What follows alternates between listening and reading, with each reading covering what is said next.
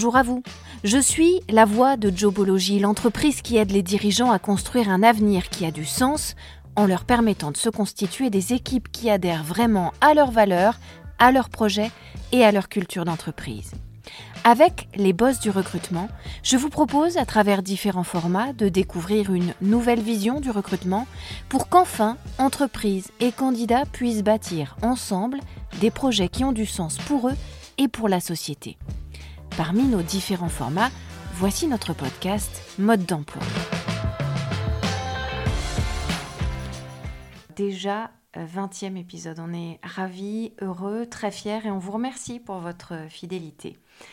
Dans cet épisode numéro 20, on va se demander pourquoi on ne ferait pas passer un entretien d'embauche à plusieurs candidats en même temps. Et on va vous répondre que c'est pas forcément une mauvaise idée de faire un entretien d'embauche collectif, que c'est une réflexion qu'il faut même mener selon euh, les circonstances dans lesquelles vous vous trouvez au moment du recrutement, mais que cette procédure qui existe et qui se développe même, elle ne doit pas être euh, menée ou organisée à la barbare et qu'il faut être vigilant, respecter certaines règles pour que ça fonctionne. Sinon, vous risquez de voir s'effondrer tout votre processus de recrutement entamé.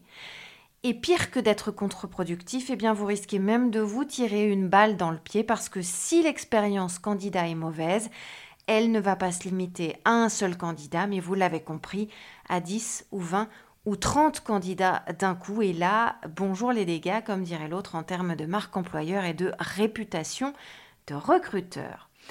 On va donc voir ensemble dans cet épisode pourquoi un entretien collectif peut présenter énormément d'avantages, mais pourquoi ça ne doit pas non plus se transformer en colanta. Voilà comment organiser et mener au mieux vos entretiens collectifs. Voilà nos quelques secrets chez Jobology. Et notre secret numéro 1, c'est d'abord eh bien tout simplement de maîtriser la notion d'entretien collectif.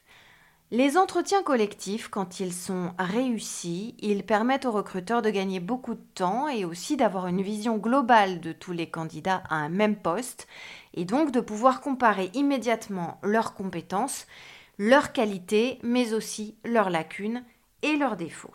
Le souci, c'est que c'est un type d'entretien compliqué, donc on l'a dit, et qu'il faut savoir le mener de manière euh, particulièrement fine et intelligente pour deux raisons. D'abord, parce que l'entretien collectif met une pression supplémentaire aux candidats qui se retrouvent challengés entre eux avec un sentiment de mise en compétition exacerbé et donc avec un stress accru. Attention à savoir distinguer le bon candidat auquel le stress fait perdre ses moyens du moins bon candidat que le stress va à l'inverse galvaniser.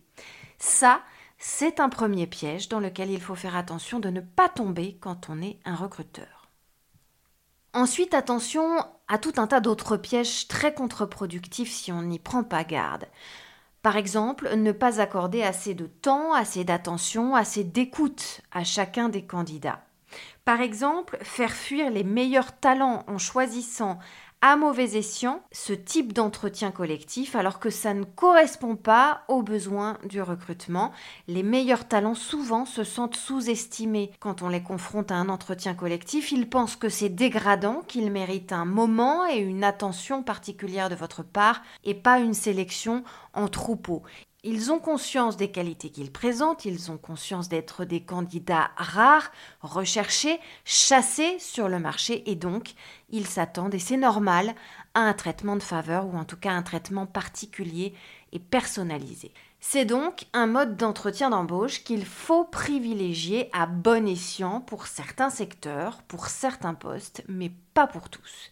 Je pense au poste en équipe. Là oui, c'est utile.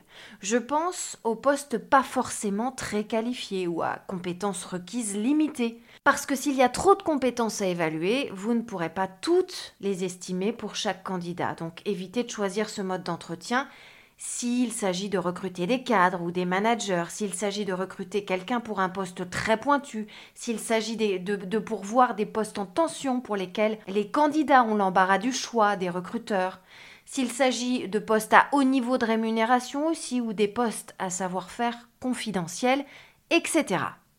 Autre piège encore, euh, tomber dans le coup de cœur pour un candidat et ne plus prêter une attention objective ou en tout cas équitable à tous les candidats. Et le risque à ce moment-là, c'est que votre coup de cœur ne se confirme pas par la suite et qu'à cause de ce coup de cœur, vous ayez laissé filer d'autres candidats, peut-être moins aveuglants au premier coup d'œil, peut-être moins époustouflants ou brillants au premier coup d'œil, mais qui se révéleraient être de meilleurs profils, plus compétents pour le poste auquel vous pensez au final. Ou à l'inverse, un entretien collectif présente aussi le risque de vous faire prendre en grippe un candidat que le groupe ne va pas forcément mettre en valeur et qui pourtant pourrait se révéler être un excellent candidat si vous le receviez en face à face. D'ailleurs, dites-vous bien que l'entretien collectif ne vous dispensera en aucun cas d'un entretien individuel avec les candidats que vous aurez sélectionnés pendant l'entretien collectif. Ce dernier doit vous permettre en fait simplement de gagner du temps dans la mesure où il va vous éviter de faire passer un entretien individuel, chronophage forcément, à tous les candidats que vous aviez repérés. Ça va vous permettre d'affiner d'abord votre sélection en amont, puis de procéder plus tranquillement aux entretiens en face à face avec ces candidats que vous aurez présélectionnés grâce à l'entretien collectif. Bref, c'est une formule qui a beaucoup d'avantages, mais qui peut aussi être dangereuse en matière de recrutement si elle n'est pas parfaitement maîtrisée. Ce qui nous amène à notre secret numéro 2, maîtriser les différents types d'entretiens collectifs avant de vous lancer dans cette méthode de recrutement. Les différents types d'entretiens collectifs, en fait, il y en a deux, deux grands types d'entretiens collectifs. Vous pouvez d'abord choisir de faire passer un entretien collectif à plusieurs candidats pour un même poste. Et puis vous pouvez euh, choisir de faire passer un entretien collectif à plusieurs candidats pour plusieurs postes différents, mais des postes qui auront quelque chose à voir entre eux dans l'entreprise après le recrutement. Dans chacun de ces deux cas de figure, il va vous falloir adapter votre organisation et votre stratégie de dialogue. Premier scénario, si tous les candidats postulent pour un même poste, n'organisez pas un entretien d'embauche collectif à 40 personnes, ça ne sert strictement à rien et surtout, vous n'aurez pas assez de temps ni de capacité à mobiliser votre attention pour chacun de ces 40 candidats et au lieu de gagner du temps, vous allez en perdre. Dans ce cas de figure, je vous conseille donc de vous limiter à 10 candidats maximum et si vous en avez plus que 10, d'organiser plusieurs entretiens collectifs pour un même poste. Et pourquoi pas, ça peut être intéressant, de fonctionner sur un mode de poule, comme au foot, avec plusieurs paliers d'entretien qui vont déboucher sur un ultime entretien collectif avec tous les meilleurs candidats de chaque poule. Et au final, vous allez ainsi déterminer l'heureux élu parmi les élus. Pour ce type d'entretien collectif qui réunit plusieurs candidats pour un seul poste, soyez rigoureux sur votre questionnement, sur vos questionnements, afin de préserver l'équité entre les candidats. Mettez chacun d'entre eux dans la lumière, tour à tour, pour les présentations notamment, et puis pour la mise en avant des atouts de chacun. Et ensuite, prévoyez aussi, puisque c'est quand même l'intérêt de l'entretien collectif, de les faire réagir à une situation collective. C'est un des avantages vraiment de cette formule, c'est qu'elle va vous permettre de tester l'aptitude et la motivation de chacun à travailler au sein d'un groupe, à penser, à réagir en équipe et aussi à se démarquer malgré tout ça pour être choisi individuellement. Poussez donc tous vos candidats à révéler leur potentiel de leader, ou pas d'ailleurs, au sein d'une entité. Examinez qui semble avoir des aptitudes à prendre les initiatives, à décider. Voyez si certains écrasent les autres par leur personnalité, si d'autres sont totalement passifs à l'inverse ou soumis aux plus fortes personnalités. Examinez ce qu'on appelle les math skills. Voyez si les traits de caractère de tel ou tel candidat ne sont pas soit un atout supplémentaire dans le groupe, soit au contraire un poids ou un frein pour le collectif organiser un entretien collectif, ça n'a effectivement de sens que si on va mettre en avant ce collectif pour tester la capacité des uns et des autres candidats dans une situation de mise en compétition et voir comment ils vont agir et réagir dans un intérêt commun quand même qui est celui d'une équipe, voir qui oublie cette notion d'intérêt commun et d'équipe et qui ne l'oublie pas. Ça peut être très intéressant. Le deuxième scénario, c'est donc euh, un entretien collectif pour plusieurs candidats qui postuleraient à plusieurs postes différents. Eh bien, mon conseil dans ces cas-là, c'est de faire exactement la même chose que ce qu'on vient de voir, mais en préparant le scénario de manière à ce que soit révélé au sein d'une même équipe plusieurs profils différents, plusieurs profils qui vous intéressent, et de travailler la mise en situation de manière à ce que la complémentarité des postes que vous recherchez soit évidente dans ce scénario, et donc de manière à voir immédiatement, en tant que recruteur, si ça match entre plusieurs candidats sur des postes différents mais complémentaires et si vous pourriez ainsi imaginer de les constituer d'ores et déjà en équipe de manière plus pérenne. Notre secret numéro 3, c'est de maîtriser également les grandes étapes d'un entretien collectif. Ne prévoyez jamais moins d'une demi-journée par entretien collectif, de façon à ne pas vous stresser, à ne pas stresser vos candidats avec des contraintes de temps. Commencez, c'est l'étape numéro 1, par une session de présentation de votre entreprise à tous les candidats, avec s'il vous plaît des supports, des supports visuels, des supports audiovisuels même dans l'idéal, et puis des supports écrits, une plaquette détaillée, mais aussi une plaquette que vous aurez mis de soin à concevoir, qui va être attractive, riche en renseignements, en texte, mais aussi en photos, colorée, vivante et même joyeuse, n'ayons pas peur des mots, parce que ces candidats sont là pour vous séduire, mais n'oubliez pas que vous êtes aussi là pour les convaincre de venir travailler avec vous. Et la particularité d'un entretien collectif d'embauche, eh bien, c'est que tout est contagieux. Le ressenti des candidats, qu'il soit positif ou négatif, avoir un effet boule de neige. Ils vont parler entre eux, ils vont échanger entre eux, ils vont s'exprimer sur leurs ressentis par rapport à votre accueil, par rapport à votre manière de présenter votre entreprise. Si c'est bien, ça peut avoir un effet buzz positif au sein du groupe. Si c'est mal perçu, mal vécu, ça peut avoir un effet buzz négatif au sein de votre groupe de candidats.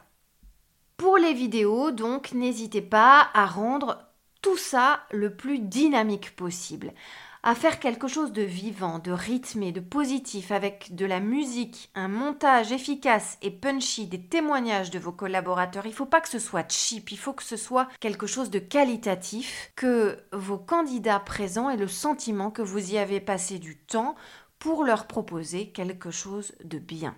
La deuxième étape, ça va être une présentation détaillée du poste ou des postes, si c'est un cas d'entretien d'embauche collectif pour plusieurs postes à la fois.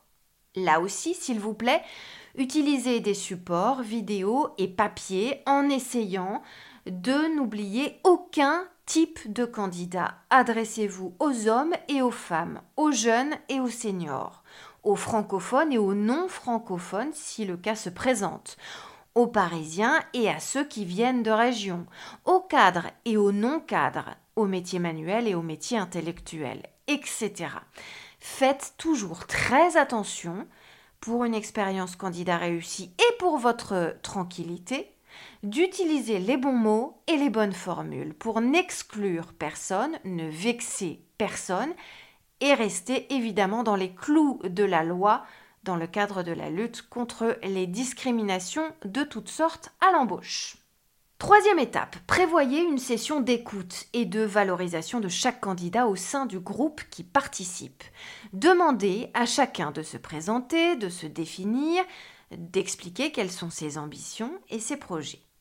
Vous pouvez très bien en amont leur demander aussi de façon assez ludique de préparer une vidéo, une courte vidéo de présentation et pourquoi pas un petit flyer que vous allez ensuite dupliquer avant le début de l'entretien et puis distribuer à tout le monde début de chaque présentation de candidat.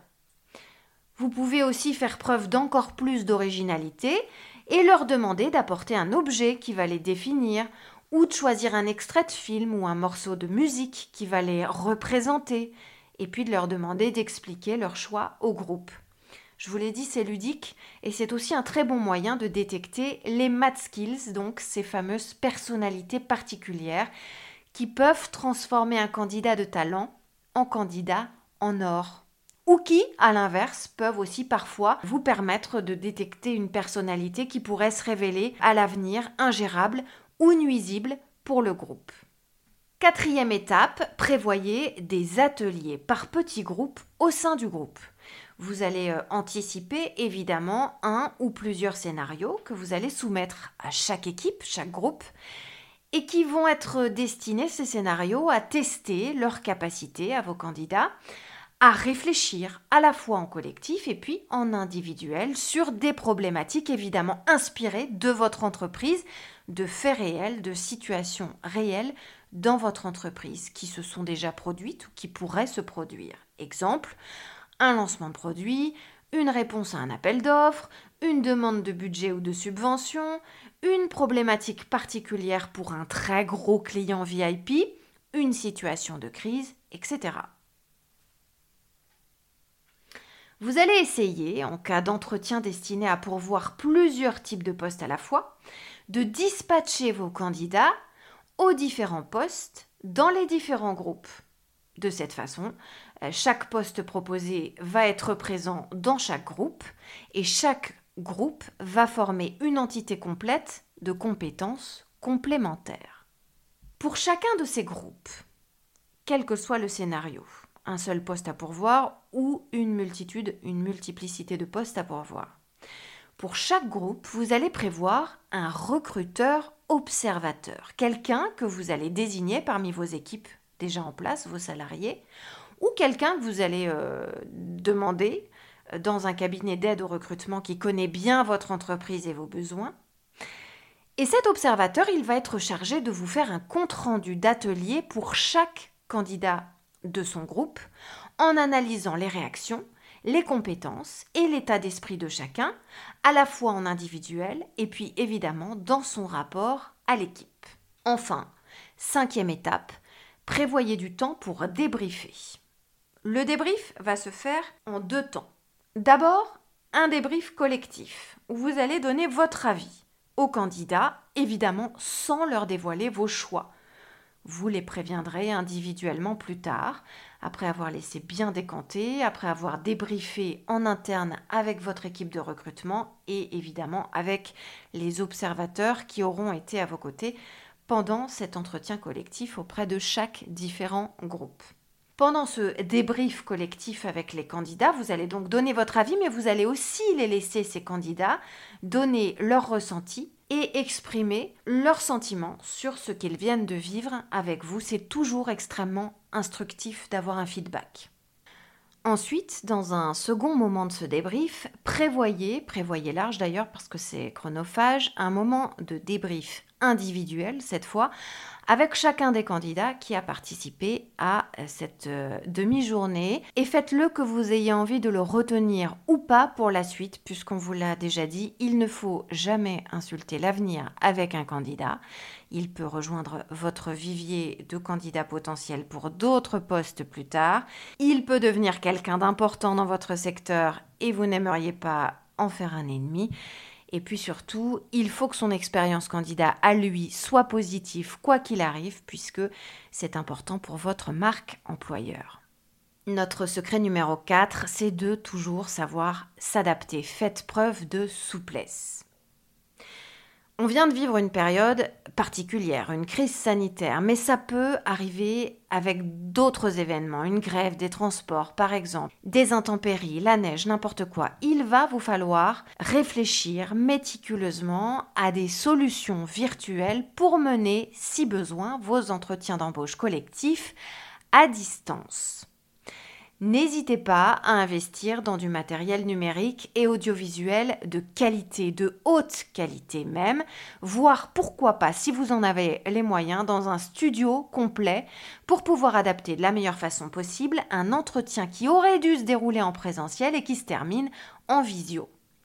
Prévoyez aussi toujours des scénarios bis adaptés, eux aussi, à la contrainte du numérique et de la distance, L'objectif étant de permettre à vos observateurs et à leurs candidats de mener malgré tout des ateliers en groupe, en collectif, en communauté, même si c'est à distance via Teams, Zoom ou n'importe quelle autre plateforme de mise en relation. N'oubliez pas d'enregistrer les visios pour pouvoir ensuite les revoir tranquillement et avoir en même temps la preuve du déroulement des faits et la preuve des performances de chacun. Ça peut quand même vous éviter des déboires avec les candidats procéduriers qui essaieraient de s'engouffrer dans la brèche. Et puis ça peut aussi, en cas de doute entre plusieurs candidats, vous ne savez plus trop, vous avez peur de faire le mauvais choix, et eh bien ça vous permet de revoir ce qui s'est passé et de déterminer votre choix de façon plus assurée.